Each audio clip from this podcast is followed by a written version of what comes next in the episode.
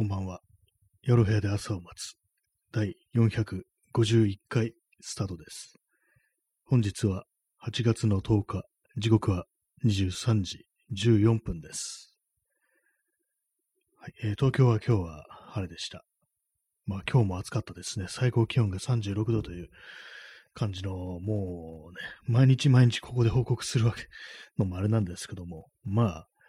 暑い。それに尽きるっていうのはと思うんですけども、なんかこう、あれですね、本当に、来年とかもっと暑くなってるんじゃないか、的な感じで、ちょっと今からね、こう、気がめいってきますね。それぐらいな、何かこう、やっぱり、ね、その、環境対策みたいのをね、しないといけないんだなというね、まあ、そういうことをシンプルにね、思いますね。まあ私、私じゃないや。我々のね、文明はそれができるのでしょうかなんていうことをまあ思ったりするんですけども、ね、まあ、2022年、あの時はまだ涼しかったななんていう風に、ね、ならないことをね、祈りたいですね。はい。えー、今日のタイトルなんですけども、余計なことを考える。まあ、これは、まあ、そのまんまです。余計なことを考えがちだよねっていう、まあ、それだけなんですけども、あの、よくね、あの、年を取ったり、年を重ねると、その頭のね、こう、働きがちょっと鈍くなったり、頭の回転が遅くなったりして、なんか覚えが悪くなるだとか、まあ、新しいね、ことがこう、できないだとか、結構ね、なんかそういうことってこう、言われがちなんですけども、でも私、なんかふっとね、思ったんですけど、そうじゃないんじゃないかっていう、実はなんか人間のそういうね、脳の機能みたいなものってそこまで衰えないんじゃないかみたいなことを思って、じゃあなんでね、こう年を取ると、そのま、昔のようにうまくいかなくなるかっていうね、覚えが悪くなるかっていうと、それってやっぱりあの余計なことを考えてるかじゃないかっていうことをね、ふとなんか思ったんですよね。まあ、っていうのも、なんていうんですかね、こう、まあ、あれをやろう、これやろう、こういうことを覚えようとかね、なんかそうしたときに、まあ、手をつけるわけですよ。そういうときってなんか大体ね、なんかこう、やっぱり自分の過去の記憶だとか、まあ、あの時あれやってうまくいかなかったなとか、あの時あんな風に、あんてこういう風にやったけど、まあ、確かにこう、成果が、結果が出なかったなみたいな、そういうことって結構思いがちな気がするんですよね。私はそうなんですけども、まあ、結局のところだから、まあ、能力的にこうね、あの、ダメになるんじゃなくって、そういうなんかこの、マインド面ですよね。精神面でなんかそういう余計ななんかね、こうストップをかけてしまうっていう、そういうことの方がね、こう、まあ、害として、まあ、大きいんじゃないかなということを、まあ、ふと思ったという、まあ、それだけで、まあ、今日のタイトル、ね、この余計なことを考えるっていうね、タイトルにしたんですけども、皆様いかがでしょうか？本当なんか実はね、そんな覚えとかね、記憶力とかそんなに悪くなってないんじゃないかなって思うんですよね。つってもまあ、私別に老人ではないんで、まだ、全然老人ではないんでね、まあそういうこと言うには全然早いんですけども、まあなんかその辺のね、なんかこう、ね、マインド面でのね、何かこうちょっと思い込みみたいなものの方がなんかちょっとそのね、こう、自分にストップをかける要素としては、要因としては大きいんじゃないかみたいなことを、まあそういうふうに思ったというね、まあその、まあちょっとしたの思いつきですね。だからなんかその辺のことをなんかうまく自分でコントロールするようにすれば、何かこういろんなことがうまくいくんじゃないかなと思うんですけども、まあそれがね、難しいですよね、本当にね。そういうのなんか本当に薬に頼るとかね、いう感じになっちゃうとまずいですからね。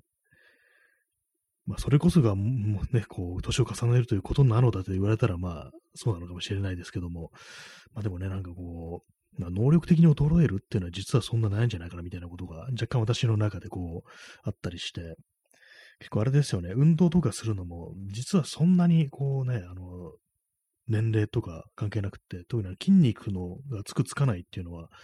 年をね、重ねても、年取ってもそんな変わらないどころか、逆になんかある程度なんかつきやすくなるみたいな話を聞いたことがあるんですけども、まあそれは何何がソースかわからないんですけども、なんかあの50代のね、こう、なんかこう写真家の人がなんかね、そんなことを、なんかツイッターで言ってたのを読んだことがあって、えー、そうなんだ、みたいなことを、まあ思ったりしたことがあったんですけども、まあそうは、そういうふうにね、思いたいですね。またこれから先別に伸びる余地があるなんていうふうにね、ちょっと思って生きていきたいものですけども、ね、はい。あ、ストロムさんへ30分延長チケットありがとうございます。ね、なんかあの、アプリのアップデートでなんかその辺がちょっと分かりづらくなったみたいな、なんかそんな感じだったんですけども、ね、ありがとうございます。えー、アイスコーヒーを飲みます。はい。まあ、そういう感じで、ね、なんかこう、全然ね、こう、まだまだ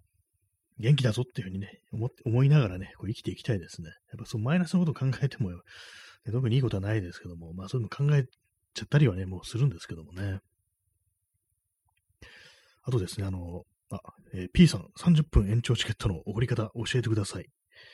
これ私もね、わからないんですよね。ちょっとどなたかね、こう、知ってる方がいましたらっていうね、感じなんですけども、なんか私は昨日なんかアプリのね、アップデートの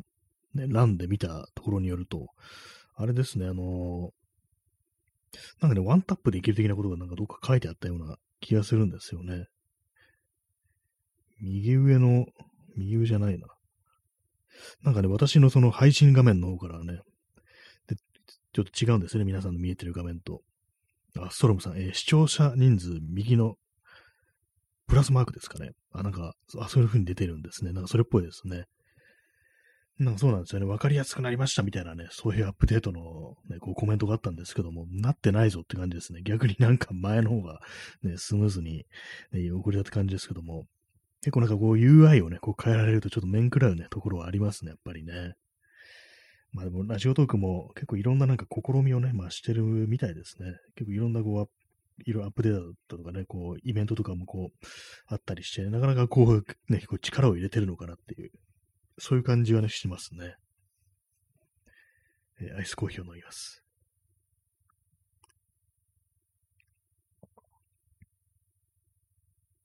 私はこの放送はあの、アンドロイドで、アンドロイドのスマートフォンでお送りしてるんですけども、うなんですかね、iOS とかと結構違ってたりするんですかね。割となんかそういう細かいね、なんかこう使い勝手みたいなものって、そのアンドロイドと iOS ってね、結構違ったりしますよね。あとあれですね、Windows フォンってありましたね。あれはもう、もうないんですかね、そういえば。一時期ね、あの、もう本当なんか10年ぐらい前ですよね、あれね、Windows フォンなんてあったの。なんかちょっとね、あの、店先とかで触ってみたことあったんですけども、やっぱり何かこう、その垢抜けないというか、なんか妙に、ね、なんかよくわからない、そういう感じの使い勝手だったような気がするんですけども、確か Windows フォンの端末作ってたのがなんかね、あの、ノキア、ノキアがね、なんか結構いろいろ作ってたりして、まあでも、あれを持ってるという人にね、会ったことがないですね。ブラックベリー使っているっていう人にはね、一回だ、一回ね、こう会ったことあるんですけども、その方も後にあの、普通に iPhone になったりしましたけども、でもあれですよね、今あの、まだありますよね、ブラックベリーね。ブラックベリー、OS は何なんですかね？もしかしたら Android とかになってるのかなって感じなんですけども、ねえー、中津川さん、えー、人数の右にチケットのアイコンがあるけど、押しても反応しないですね。初心者だとコインが溜まってないとかなのかな？ああ、もしかしたらそういうあれですかね。反応がないんですね。なかなかなんかこうね、やっぱアップデートの不具合なんですかね。確かにコインが溜まってない状態だと、押しても何も反応しないってありそうですね。ただ最近あれですからね、あの、毎日あのログインするとあの、で、ポイントがどんどん溜まっていくって感じに、コインが溜まっていくって感じになるんで、おそらくね、皆さん、まあ、こう、普通に、ある程度のね、こう、コインが溜まっている方が多いと思うんで、ね、特に P さんなんか毎日ほとんど来ていただいているということで、おそらく溜まってるんじゃないかなと思うんですけども、なぜかこう、反応しないっていう、そういう感じなんですかね。なかなかこう厄介ですね。結構ラジオトークもね、なんか、割となんか、そう、アップデートのたびに、ちょっとしたあの不具合みたいなのがあったりして、あのギフトとかを送った時に、あのね、こう、音が出たりね、声が出たりするやつ、なんかあれがね、こう、音がしないっていうね、なんかそういうのがあったりして、まあまあね、なんかこう、いろいろあったりするんですよね。まあ、ある意味、これがなんていうんですかね、こう、ね、まあ、醍醐味かなっていうね、こう、不具合に出くわすっていうのもね、なかなか面白いっていうふうに、ちょっと頭を切り替えて、まあ、そんなこと言ってられないかもしれないですけども、なんでもなんかあれなんですよね、こう、不具合みたいなのね、あると、なんかリアルタイムで自分はなんかこの現場にいるな、みたいなね、ことをちょっと考えることもあったりして、なんかね、こう、リアル、リアルだな、みたいなことをね、私ちょっと思ったりすることありますね。えー、P さん、えー、わからない。ああ、反応しないんですかね。それとも、そのプラス自体がもしかしたら、こう、あれなんですかね。表示されてないっていうあれなんですかね。なかなか難しいですね。はい。あと、あれですね、あの、この間、あの、大木実っていうあの現代史のね、こう、詩人についてこう言及したんですけども、その時にこの大木実という人は、あの、雑司ヶ谷に、東京のね、豊島区の雑司ヶ谷にこう、住んでたというね、話をしたんですけども、あの、確認したら違いました。なんかね、あの、全然違いました。あの、私がなんかね、適当にこうネットで検索してたときに、多分ね、雑司ヶ谷のことで検索してたときに、なんかこの大木みどるの詩がヒットして、それで、あ、この人なんか、雑司ヶ谷に縁が深い人なのかなっていうようなね、ふうにちょっと思い込んでしまって、で、あの、今日あの検索して、今一度こう見てみたら、違いましたね。一応まあ、雑司ヶ谷のね、こう詩なんですけども、ただあれですね、あの、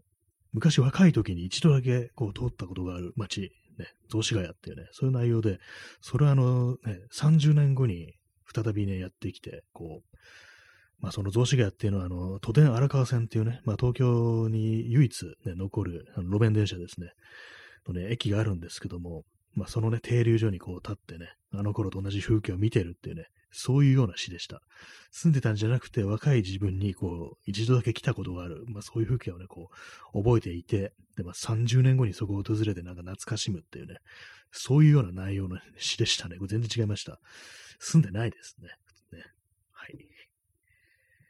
その詩があの掲載されてたこうウェブサイトというのが、まあ、今日思い出したんですけども、あの、オーライザっていうあの古本屋さんがあるんですね。あの、その、雑司ヶ谷に。そのね、あのブログで言及されてて、あ、そうだ、ここ、これを見てたんだと思って思い出しました。もう結構前ですね。10年ぐらい、10年ぐらい前ですね。そのオーライザのブログがね、こうヒットして、で、そこにこう、まあ、雑司ヶ谷が出てくる、こういう現代史でこういうのがあるんですよっていう風に紹介されててっていうね、感じでしたね。住んでませんでした。この大木みのるさん住んでませんでした。ね。あの、刺繍のあの、あれです、あの、略歴を見たら、あの、埼玉に、埼玉で、なんかこう長いこと住んでいらしたようでしたね。はい。というわけで、あの、一応訂正をね、訂正をさせていただきました。アイスコーヒーを飲みます。やっぱり氷は入ってる、は入っているほど うまいという、そんな感じがします。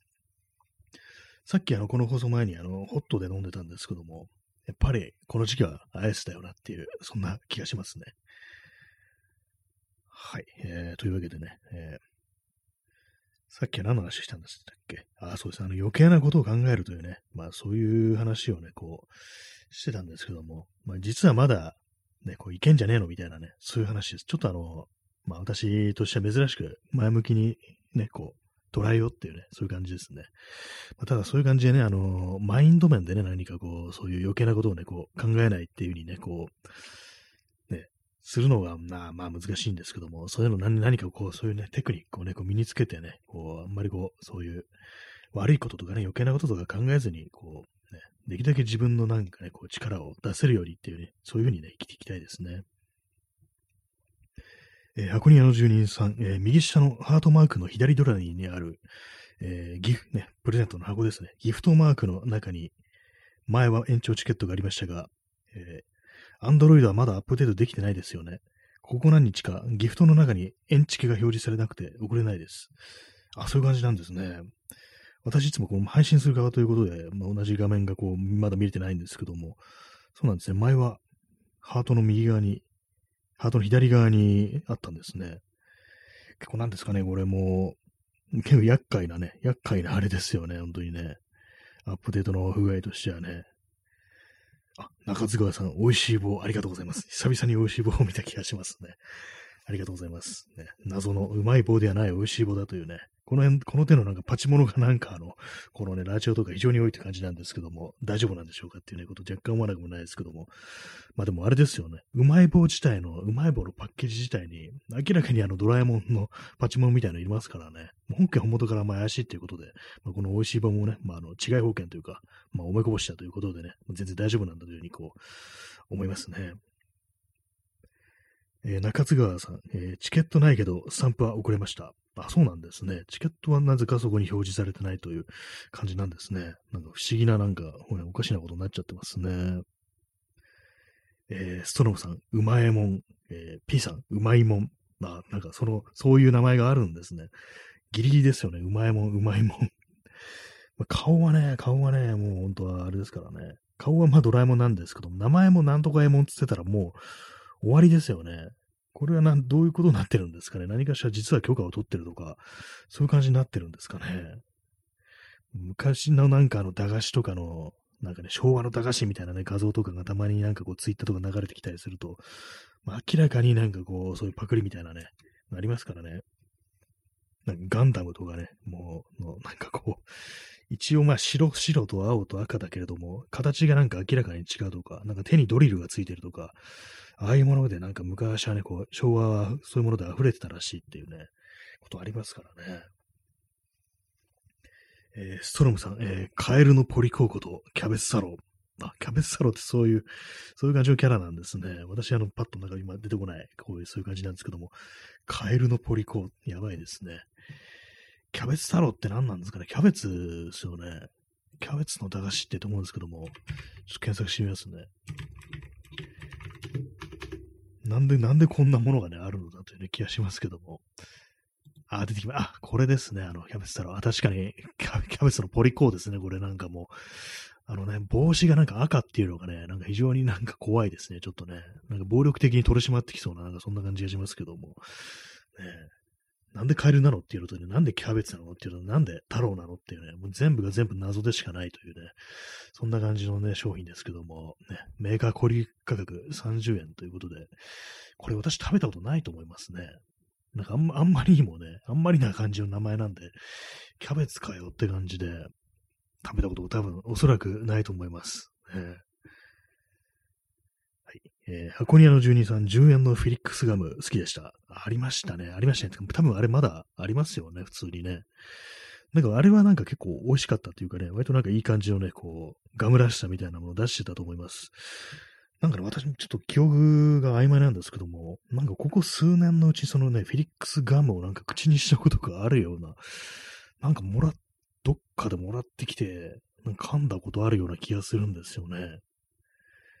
まあね、結構ね、良かったですね。あの、10円のフィリックスガム。なんかね、こう、ね、10円。よくわからないですけどもね、なんか、10円でガムを買い、それを噛むっていう、子供のね、なんかこう、口寂しさみたいなのをごまかすというか、なんというかね、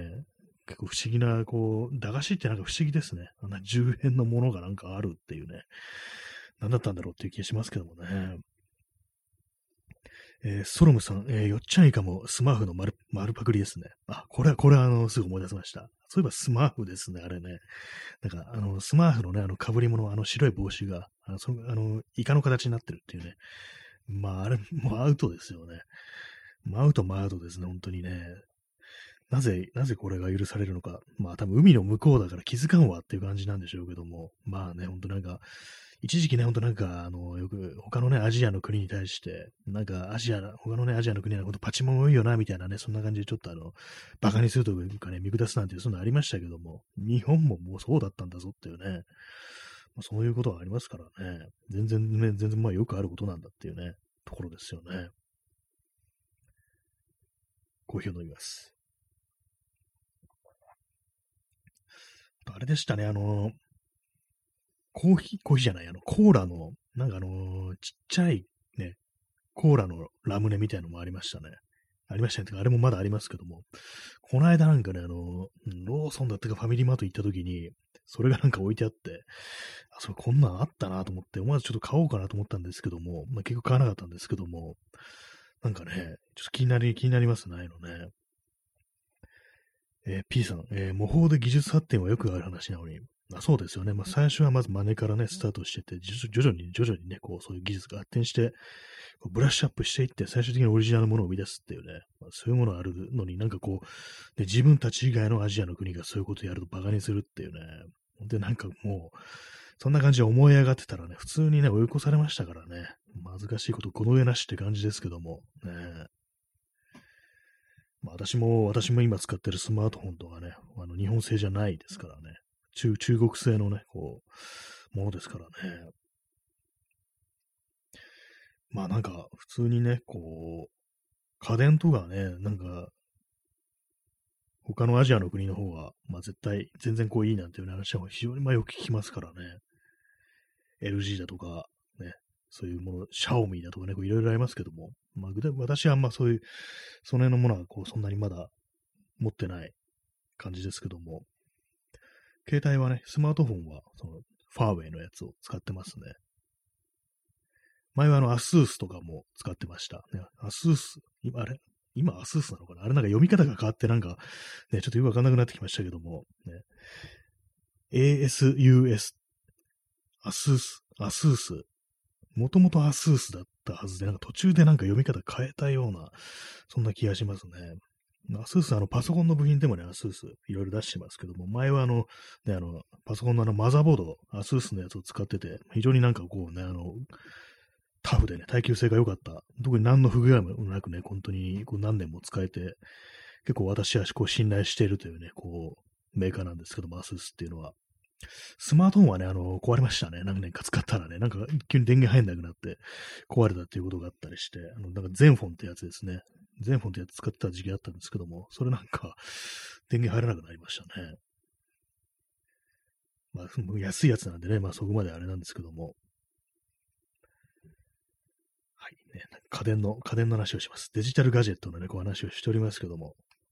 最近なんかこうあんまりそその手の本当にね、ものに全然こう興味がなくなってしまってダメですね、なんか。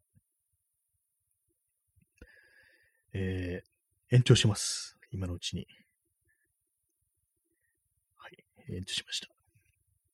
まあね、花の金曜日ですからね。あ、金曜日じゃないや。花のあの、あれですからね。休日の前日ですからね。完全になんか気分がなんか金曜日的な感じで、明日あの山の日っていうね、ことでね、休日になってるんですけども、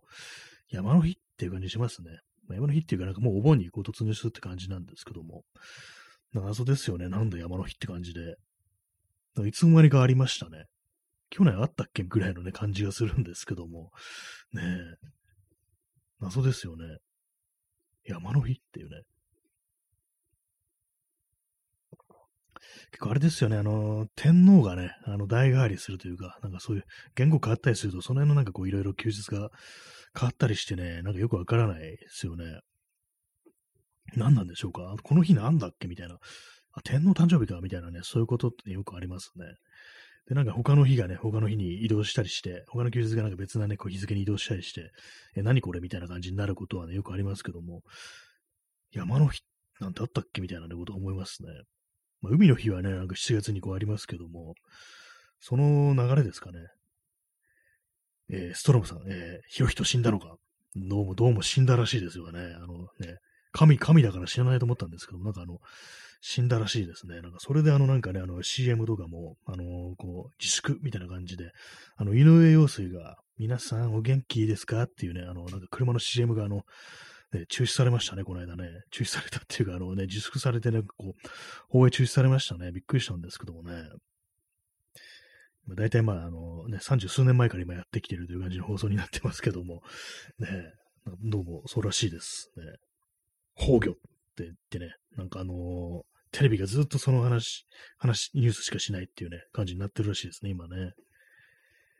右翼激怒の放送というね、感じなんですけども、ね、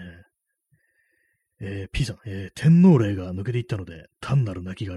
もう天皇のね、霊が、魂が抜けていったので、もう単なる亡骸になったと。まあ、その亡骸を機械仕掛けで動かして、こうね、兵器にしようっていう、まあ、そんな計画はないですけども、ね、今も単なる亡骸ということでね、天皇の墓ってなんかあのー、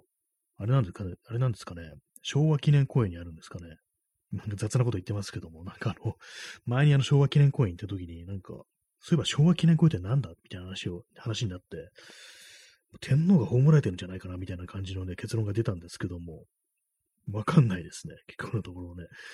どっか埋められてるんですよね。どっか埋められてるんですよって感じで。あれですけども、やっぱ土葬なのかな？すごい仮装とかされるんですかね、天皇陛下って。陛下とか言っちゃった。天皇って。ね謎ですよね、結構ね。えー、ストロムさん、えー、メカヒロヒト VS メカ東小平。あもうどっちもメカ化されてるっていうね。かなりまあもうその二人でね、こう争ったらどうなのでしょうっていうね、気になりますけども、ね。死しちゃメカにされるってね、魂が抜けてあとメカにされるというね、まあある意味何かこう、ね、非常になんかこう、あれですよね。生命というものを冒涜しているっていうね、なんか宮崎駿みたいなね、ことをね、ちょっと言葉が出てきてしまいますね。なんかそんなこと言われてましたよね。なんかあの、あの、ニコニコ動画とかの、あの、社長が、ね、極めて何か生命というものに対する侮辱を感じますとかなんかね、言われてて、まあ別にあの、ね、あの宮崎あの母親も別に好きじゃないですけども、なんかこう、ね、怒られてんな、みたいなことを思ったなっていう、そういう記憶がありますね。えー、P さん、えー、天皇霊が入ることによって天皇になるというのが天皇制のシステム。ああ、なるほど。次のね、次のなんかこう、体に天皇の霊が入ることによって天皇になるっていう、まあ、そういうあれだったんですね。魂は、魂は同一のものであるという、それがあの神武天皇の時代からずっと続いているということで、まあ、それこそが天皇制だということなんですかね。じゃあ、我々がなんかあの、昭和だとか平成だとか、まあ、令和だとか言って、こう、違う人間のように思ってるあの天皇というものも、実は同一人物であるというね、見た目が違うけれども、実は同一人物である。そういう可能性もあるという感じなんですかね。なんかちょっと怖いですね。なんか喋り方全然違ってなと思うんですけども、ちょっとね、怖さがありますね。えー、ストロムさん、えー、吉田松陰は霊媒師だった。ああ、吉田松陰、霊媒師だったってね、そういう感じでこう、天皇の魂を寄せて、次のね、こう、体に入れていくという、そういうことをしてたのかなというね、ことを思うとなんかちょっと恐ろしいですね。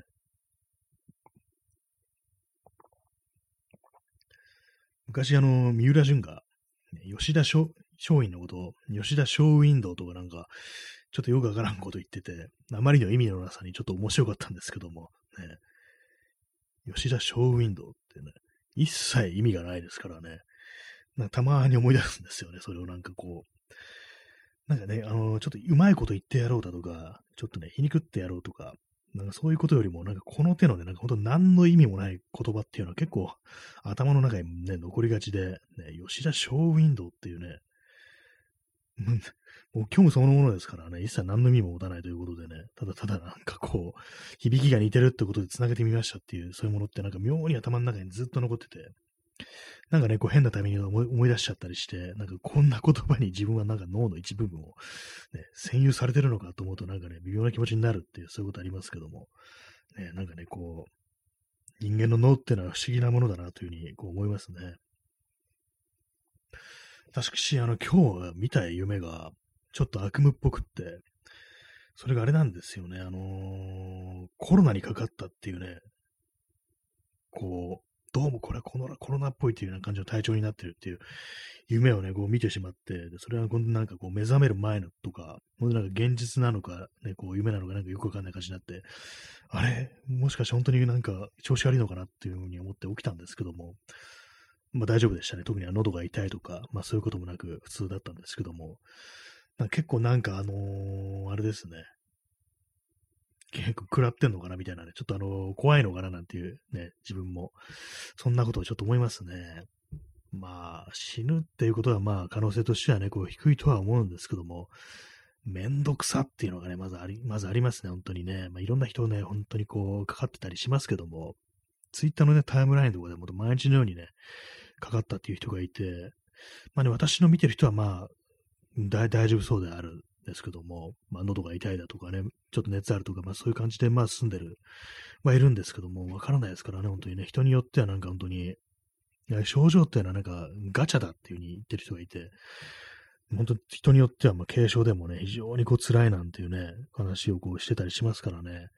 かかりたくないなって思いますね、本当ストレートにね。私はあんまこう風邪とかあんまこう引かないにね、こうタイプなんですけども、で、まあ熱出すってこともあんまりないんでね。まあだから、まあ慣れてない、病気にあんま慣れてないというタイプの人間なんでね、ちょっとなんか嫌だななんていうことをね、日々思いながらね、生きてると、やっぱりそういうふうに夢にね、出てきますね。本当もう、もうこれはもう確定に近い感じで、あ、もうこれはもうコロナだわっていうふうにね、こう夢の中で思ってるっていうね、喉が完全にそういう感じするっていうね、思ってて、うわなんかついに来たみたいな感じを思ってる、そういう夢だったんですけども、まあ、正夢にならないことをね、こう、祈りますね。今はなりたくないですね。ちょっとね、ほんとなんかもう、ね、大変ですからね。発熱外来来るなっていうね、感じになってますからね。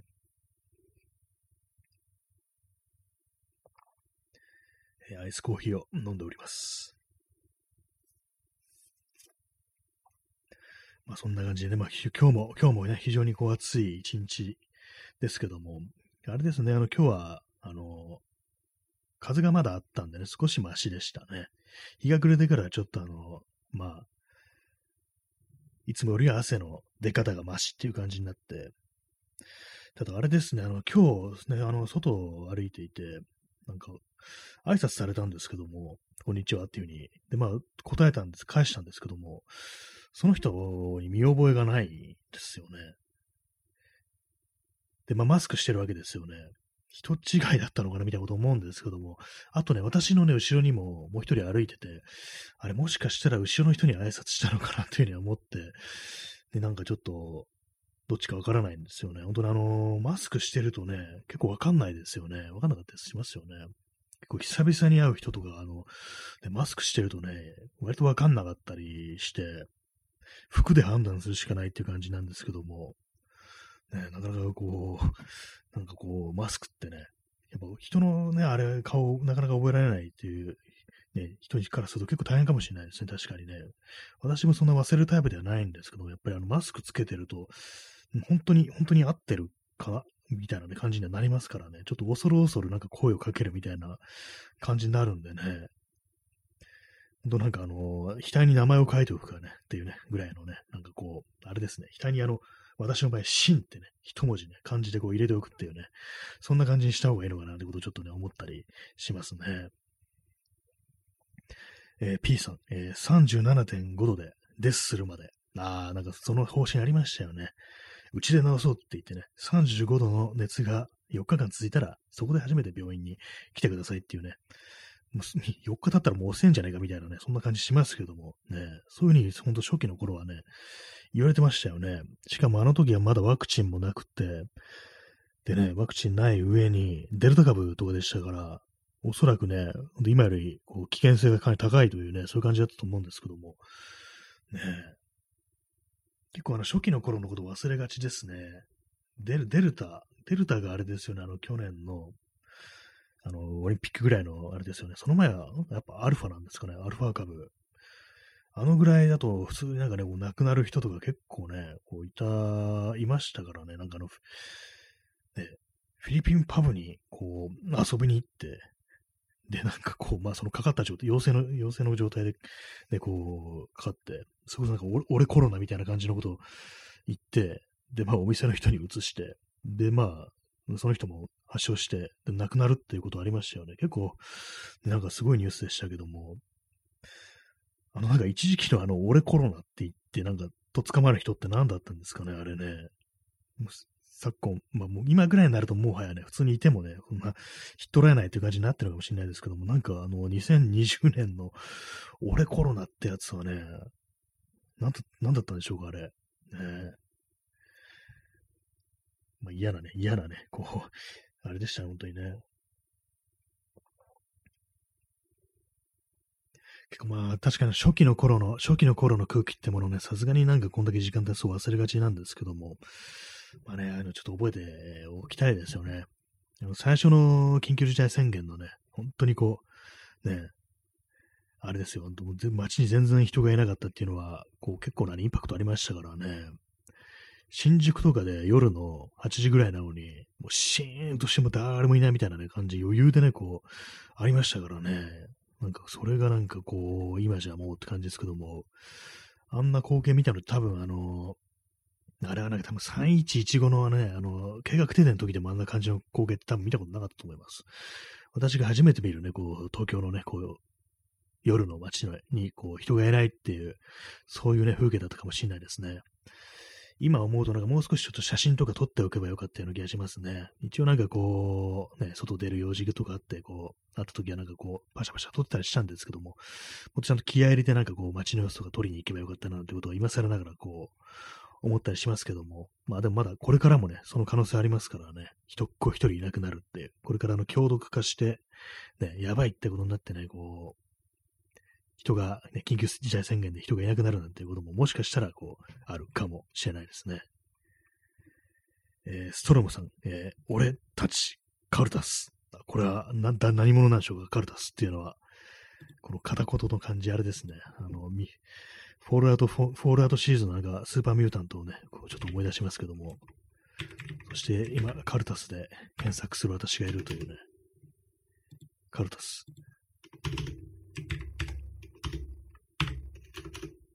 俺たち、カルタ、あ、これあの、車ですね。車ですね。スズキカルタス。あ、これ CM の、CM なるなんですね。これは知りませんでした。なるほど。確かにあの、なんか昔の CM ってなんかその謎のなんかね、そういう、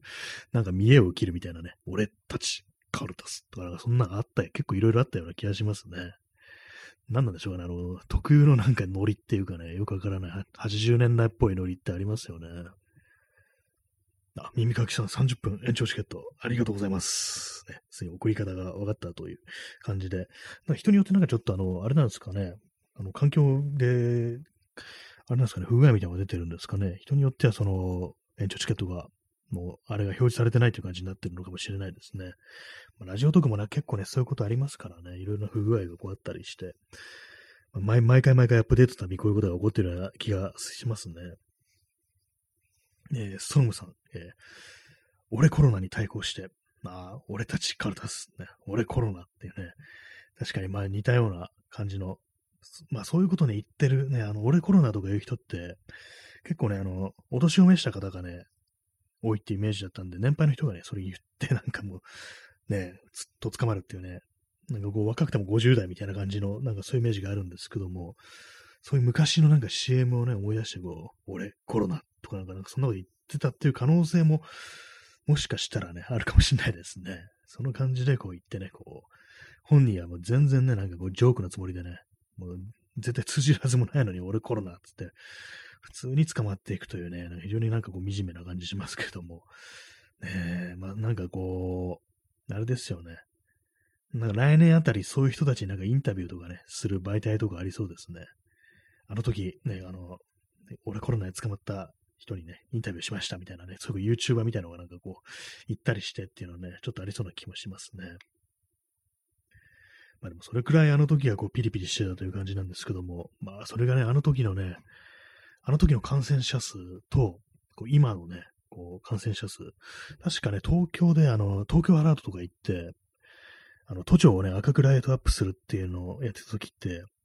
あれ確か1日、2桁の感染者が出ると、東京アラートが出るって感じだったんですよね。今は、えー、ね、3万人、3万ね、数千人という感じでね、もう非常になんかもう、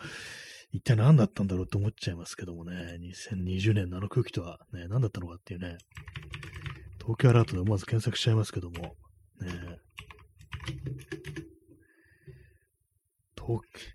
いきなりもう検索したらトップトップには日本共産党のウェブサイトが出てきてね、東京アラート何だったっていうね、感じのね、こう、記事がこうヒットしますね。新聞赤田がヒットしますけども、ね、これいつ頃だったんでしょうか？えー、2020年の6月ですね。なるほど。東京アラート出す基準は、基準は、あの、1日の感染者数が20人以上の時っていうね、そういうことだったらしいです。一体何だったのかというね、感じはありますね。えー、P さん、えー、業務妨害で逮捕された人がノートでアップしてましたね。あありましたね、あの、確かその俺コロナ、つって、あれなんかあの人はなんかウェブに書き込んだんでしたっけ？なんかそんな感じでしたよね。人の前でいきなり俺コロナとか言ったって感じじゃなかったような、なんかネットでなんかそういうこと言ったみたいな、なんだったのかな？ちょっとあんま覚えてないですけど、私もなんかその記事読んだ記憶があります。結構なんかね、それで捕まえんのって感じのね、こう、ね、理不尽な感じしましたね。それはね、本当にこう、まあ、軽々しくそういう風に値段するのが良くないっていうのはあるんですけども、それで業務妨害で捕まえるっていうのはなかなかこう、あれだと思うんですけども、なんか結構、なんか結構不運な感じでね、なんかその人はもうそういう風になっちゃったみたいな、そんな印象がありましたね、本当にね。えー、P さん、えー、感染者の10%ぐらいは重症化リスクあるらしいので、本当に怖い。ああ、まあ、10%って言ってもかなりのね、率ですよね。本当にね、10人いたら1人は重症化するってなったら、本当にこう、ね、結構怖いですよね。自分がそれになっても全然こうおかしくないっていう感じあるんでね。まあ、本当になんかもうなるべく、なるべくもう本当かかりたくないですよね。かからないのがやっぱ一番ですよね。こういう風になってくると、なんかとっととね、かかっちゃってね、なんかこう、ね、すっきりしようやみたいなことを、免疫だなんていうことを言う人いそうですけども、なんか免疫つかないじゃないのっていうね、気がしますよね。ワクチン打ってこれですからね、なんかワクチンというものもなんか、ワクチンさえあればみたいなね、空気ってありましたけども、でもこれなんだっていうね、そんなありますからね。なんかこう、ね、思ったよりなんかね、ちょっと当初のね、こう、あれよりね、長いこと長いことね、なんかやってるって感じでね、嫌な感じですね。で、10%重症化リスクって、ちょっと高すぎるぞっていう感じしますよね。それはもう本当になんかこう、かかんないようにしたいっていう、そういうことをね、思いますね。えー、座り直します。はい、えー、時刻は23時、えー、54分ですね。今日8月の10日。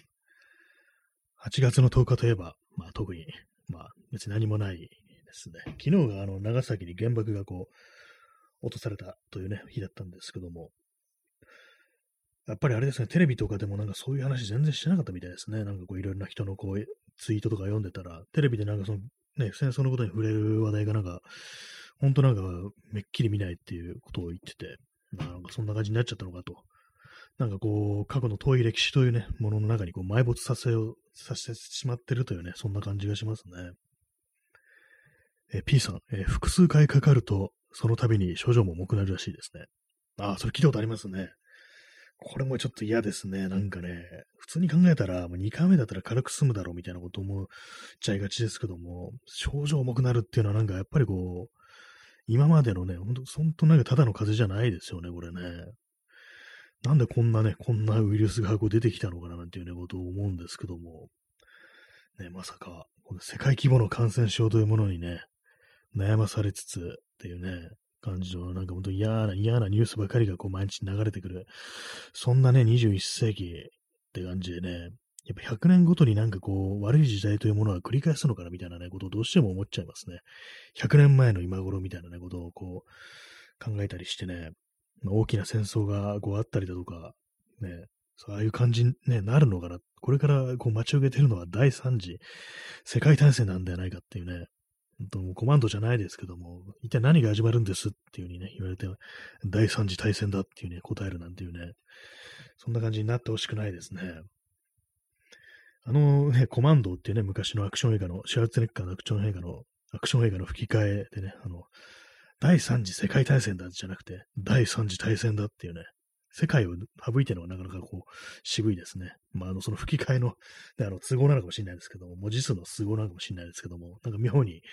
世界がね、世界をね、省いた方がなんか妙にインパクトあるってね、第3次大戦だっていうね、そんな感じになってほしくはないですね、本当にね。あと、私、あの、コマンドコマンドってしょっちゅうテレビでやってるなんていうね、そういうイメージあるんですけども、まあ、実際そうらしいんですけども、私コマンドを見たの一回だけですね、そういえばね。意外意外にそう見てないんですよ。なんか、タイミング悪かったのか何なのか。割とテレビでやる映画っていうのはね、こう、子供の頃とかね、結構見てたりしたんですけども、なんかね、コマンドだけはね、なんか妙にこうタイミング合わなくって、一回しかこう見たことがないっていう感じなんですよね。なんか映画、映画ね、映画全然見てないもんですから、なんかもはや映画というものの存在自体がね、なんかもう、私の中でね、懐かしくなってきましたね。もう、なんかもう、これから先、なんか映画、ね、死ぬまでに映画見るのって何回あるだろうみたいなね、なんかちょっとそんなこと思っちゃいますね。今年ね、あの、見た映画は、えー、1、2、3、4、5本ですね。5本しか見てないです。なんということでしょうという感じですね。本当にね、こんだけ少ないのって本当にこう、私の人生の中で、子供の頃抜けば、こんなにね、少ないのはね、初めてなんじゃないかなと思いますね。本当にね。それも私ね、ちょっと前まであの、あれ入ってましたかね、サブスクサービス、アマゾンプライムとか入ってたのに、それでもこれしか見ないっていうね、感じでね。ちなみに今年見た映画は、えー、お引越し。これ、あの、相馬真司監督の日本映画ですね。田畑智子がね、こう、子役として出ている映画なんですけども、あの、今最近話題の統一教会で、こうね、統一教会で、こう、その当時話題になったらしい、あの、桜田淳子という人がね、こう出てる、ね、田畑智子のお母さん役で出てるというね、そういう作品なんですけども、あと、緑の光線っていう、これはエリック・ロメールというね、人のフランス映画ですね。で、あと、先行のハサウェイですね。これはアニメですね。ガンダムですね。私、あの、この一本で、その先行のハサウェイって終わりなのかと思ってたら、普通にあの前編みたいな感じで終わりましたね。あ、まだ、あ、そっか、そうか、後編はまだこれからなんだって感じでね、なんかそういう、途中で終わってるってこと知らないで見たんですけども、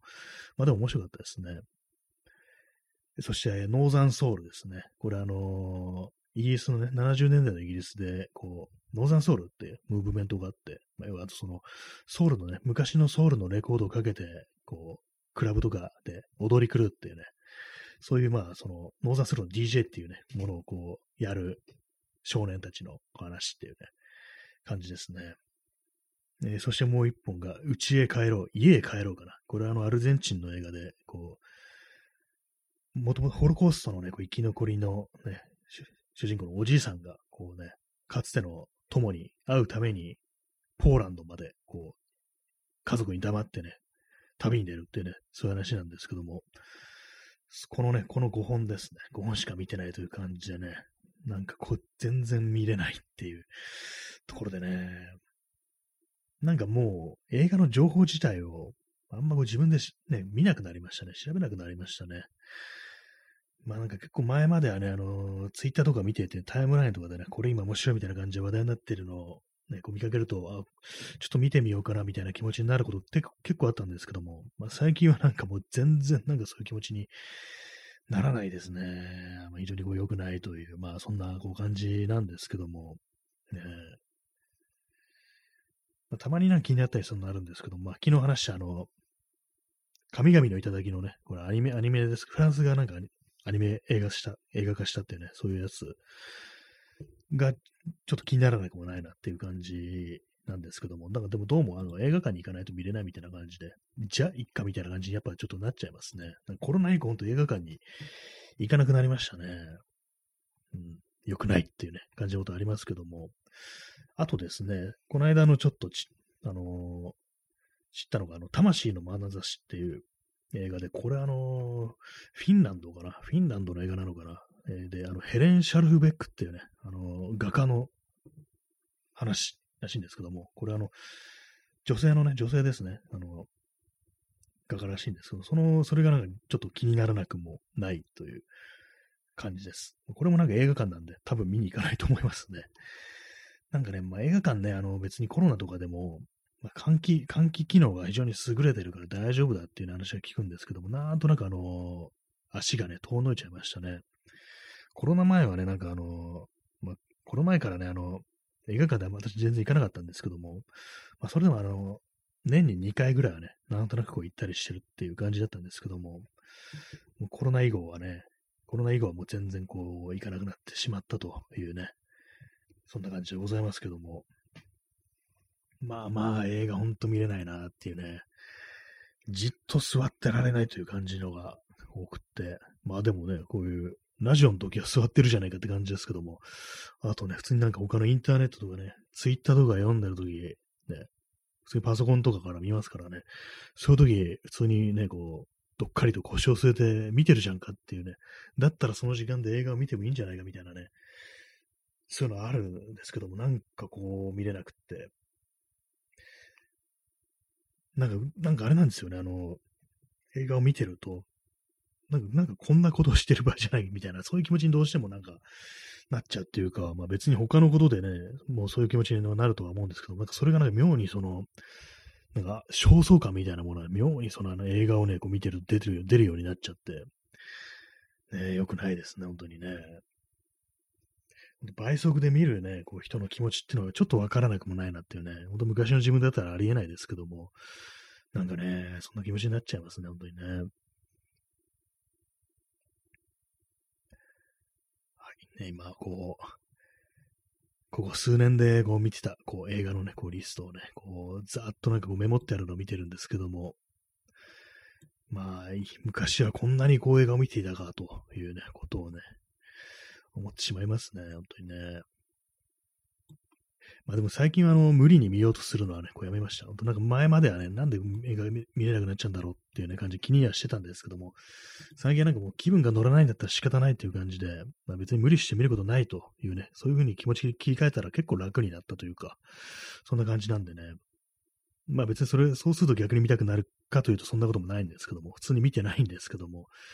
まあ別にいいかっていうね、感じではありますね、本当にね。そういう気持ちにはなりましたね。またそのうちなんか他のね、他のこともなんかやらなくなると、本も読まなくなるってなったらね、ちょっと嫌ですね。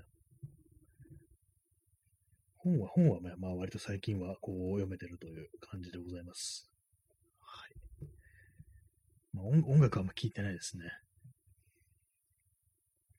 まあ結構その人によってはね、あの、調子が悪く、悪いとあれができなくなる、これができなくなるっていうのがあって、まあその中でもね、本当にその人に合ってるってものは、調子が悪くても、そう、できる。まあ、見たり聞いたり読んだりできるっていう風になるんだと思うんですけども、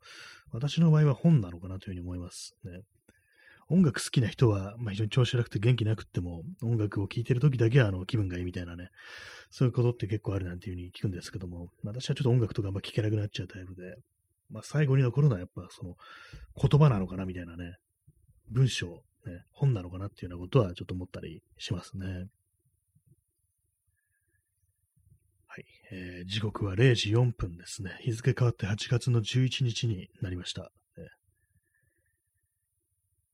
8月の、8月11日か、という感じしますけども、夏らしい空気がないっていうことで、なんかあれですね、風鈴とか、もう、下げてったらどうなんだろうってこと思いますね。風鈴をね、こう部屋の中に下げて、そのエアコンのね、風でなんかこう、ちんち鳴らすっていうね、そんなね、無茶なことしたりだとか、まあ、あとは、蚊取り線香を焚くっていうね、締め切った部屋で、そういうふうにや、そういうふうにしたら、まだ少しはその夏らしい空気出るのかななんていうふうにね、こう、思ったりしますね。私、あの、その顔をね、避けるのに、あの、蚊のいなくなるスプレーというものをこう使ってます。これあの、前も話しましたけれども、一日ワンプッシュで、こう、部屋の中心に向けてシュッとやると、その壁にね、あの薬剤がなんかこう、かかって、ついて、で、まあ、その蚊がその壁に止まると死んじゃうっていうね、そういうものらしいんですけども、なんかこれだけね、こう聞くと、猛毒なんじゃないのっていうふうにね、思っちゃうんですけども、どうも人間にはね、哺乳類にはなんか無害らしいです、ね。大丈夫らしいですね。ただ、なんかあの、水に溶けるね、性質があるらしいんで、この薬剤が。その水槽でね、なんかこう、生き物飼ってる人は、まあ、アウトらしいですね。やんな、やっちゃダメっていうことになってるらしいです。この手のやつは。哺乳類はね、大丈夫らしいですね。とか言ってね、なんかこう、何十年後か、後とかにね、なんかこの、ね、病気になったりするなんていうね、そんなことあったらどうしようなんてことをちょっと思わなくもないですけども、まあね、そういう感じでね、なんかこう、蚊のいなくなるスプレーを使ってるんで、だからもう情緒がね、ないんですよね、本当にね。香りがしないっていうのが、まあ香りちょっとするんですけども、まあほとんどしないんでね、まあそれもあるんで、なんか全然夏らしさってものが感じられないんで、もういっそ、ね、こう、あれですね、いっそセレナーデって曲があの 井上陽水にありましたね。まあ、いっそ蚊取り線香を耐えてやろうかっていうね、なんかそんなね、気持ちになりますね。いっそセレナーデ、ね。どんな曲だったかな。結構なんか明るい曲だったような気もします。ね、はい、まあどうでもいいですね。なんかこう今日なんか井上陽水の話がなんかこう2回出てきましたね。さっきあの、お元気ですかっていうね、あれと、あの、天皇、天皇がね、昭和天皇が死んだ時にあの、あの車の CM でね、あの、井上陽水が車のね、助手席のウィンドウを開けて、お元気ですかっていうふうに言うっていうね。それがあのなんかその、要はね、その天皇がこう死んだという、まあそんな時にお元気ですかっていうのがあまりにもね、こう、物騒だというね、物騒じゃないや、あの、まあ、不謹慎だと、まあそういうことであの、取り下げたなんていうね、そんな話があったらしいんですけども、ね、井上陽水さん、本名、井上晴美さんでしたっけ？なんかね、あの、陽水っていうね、こう読み方は全く同じっていうことらしいですけども、ね、私、あの、バンドで一回、あの、やったことありますね。井上陽水の曲、氷の世界っていう曲ね、やったことがあります。まあ、あの、録音はしてないんでね、皆さんにお聞かせすることはできないんですけども、そういえばやったなということを急に思い出しました。ね、井上陽水といえば夏の歌で、あのー、少年時代でしたっけ？なんかもう、名前、なんか曲名が曖昧なもう人間特有のね、こう、聞いてる人に聞いていくっていうね、感じになっちゃってますけども、なんかありましたよね。もともとあの、藤子 A 藤尾の原作の少年時代っていう漫画があって、その漫画にもま原作がらしいんですけども、まあ、その戦争中ですね、太平洋戦争中にあの田舎の方に疎開して、まあ、そこであの、すごいね、こういじめにあったというね、まあそういう体系なん、実話というかまあ、その少年の日の思い出をね、こう、描い、描いたね、文学作品があって、それをその藤子 A 藤尾が漫画化したっていう、それがさらに実写映画化したというのがあって、それの主題歌が井上陽水だったなんていうね、ことがあったらしいんですけども、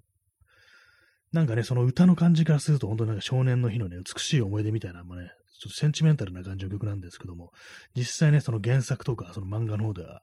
本当になんか嫌な思いをして、地獄のようなね、こう、ね、ありさまだったらしいですね。その、いじめ抜かれたというね、なんか大人になってからも忘れられない、ね許せられ、許せ、許せない、ね、そういうトラウマみたいになったね、非常に辛い辛い少年時代の思い出というものを書いた作品らしいですね。歌の方がなんか非常になんかこうね、ノスタルジックな感じのね、その曲中でもって、これが映画の方とかね、映画とか原作とか漫画もなんかそういう感じなのかなと思っちゃうんですけども、もう全然そんなこともない。今も許せんみたいなね、感じのことらしいんでね、ちょっとなんか読んでみようかななんていうふうに、そういえば、なんか一時期思ってたんですけども忘れてましたね。藤子不二雄の漫画って冷静に考えて読んだことないですね。あんまり。テレビでね、やってるもの、アニメでやるものっていう、まあそういうイメージがあったりして、なんかもうこう原作ってものはね、ほんとドラえもんとかね、あのなんかあれですよ、特屋に置いてあるものっていうね、そういうイメージがあってね、あんま読んだことがないですね。はい。ね、まあ、そんな感じで、本日、8月10日ですね。放送をお送りしてますけども、ね、残り、ね、4分、3分半ほどとなりましたけども、ね、本日の放送いかがでしたでしょうか。まあ、相変わらずね、その大し話をすることもないのに、なんかこう1時間こうやってるというね、そんな感じの放送でございますけども、ね。なかなかこう、毎日毎日新鮮な話をするのが、こう、非常に難しいですね。何かね、こう、読んだ本だとか見た映画だとか聞いた音楽とかそういう話をすれば、まあ、こう、あれなんですけども、できるんですけども、なんかそのためにね、いろいろこう、わざ、わざと、わざとっていうかね、無理、無理にね、なんかそういうものをね、摂取していくっていうのもなんか、どうなんだろうみたいなね、ことも思ったりしなくもないんでね、あれなんですけども、まあでも話題、話題があるに越したことはないんですけどもね。で、まあなんか結構曖昧なね、曖昧な話をしてる曖昧な放送ですけども、はい。ね、あと、今思ってるのが、あの、髪が伸びてきたので、髪を切りたいですね。髪を切ろうって思って、もう、1ヶ月ぐらい経ってます。セルフカットなんでね、別にすぐにね、こう、できるんですけども、なんかこうめ、めんどくさくって、で、やっとね、本当にこう、あれですからね、帽子かぶってることが多いんで、別に着なくてもいいやみたいなね、なんかそんな感じ考えちゃいますね。はい。えー、時刻は0時11分ですね。明日の気温は何度でしょうか、まあ、ラジオといえば天気予報を読み上げるという感じなんですけども、8月11日木曜日、東京のね、こう、天気予報、35度ですね。今日も35度だったらしいですね、最近、最高気温はね。まあまあね、なんかこ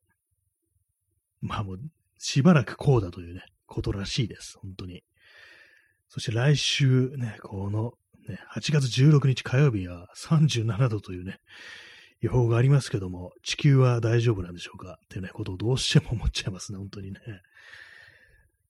ダメですってね、なんかもう、返事が返ってきそうですけどもね、地球にね、こう、問いかけてみたらね、本当に、ちょっと冷やさないとね、まあなんかね、まずいですね。どうすりゃいいんでしょうかね、本当ね、この暑さはね、本当にね。まあそんな感じでね、ま最後の最後になんかの気候変動の話して暗く終わるのやめろっていう感じですけども、まあなんなんとかなる、なんかなんかこう、なんとかしていきたいという気持ちでもって、こう、次のね、こう世代にね、この地球の、こう、ね、環境を少しでもマシにして、ね、受け渡していこうじゃないかというね、よくわかんないこと言ってますけど、まあ、そんな感じでね、本日8月10日、ね、第451回かな、の放送でしたけども、ね、本日もご清聴ありがとうございました。あれですね、あの昨日、あの、昨日だったかな、おとといだったかな、あの、ぶつ切れになっちゃいましたね。あの、完全にあの、その、ね、残り時間を読み違えてて、たまーになんかこうあるんですよね。こういうことがね。なかなかこうピタッとね、ピタッと収めるのがまあ難しいという感じでね。まあ、本来なんかね、こう終わり際に音楽を流すというね、感じになるのが、そのラジオの常なんですけども、この放送大体まあ喋るだけっていう感じのね、放送なんでね、まあ、スピーカーからなんかね、こう流していけばいいのかもしれないですけども、なんかね、こうめ、めんどくさくってまだそれをできてないですね。スピーカーをね、いつも鳴らせる状態に置いてないんで、まあ、そういうのまでちょっと億劫だっていうね、感じになってますね。はい、えー、そんな感じで本日も皆様ご清聴ありがとうございました。えー、それでは、さようなら。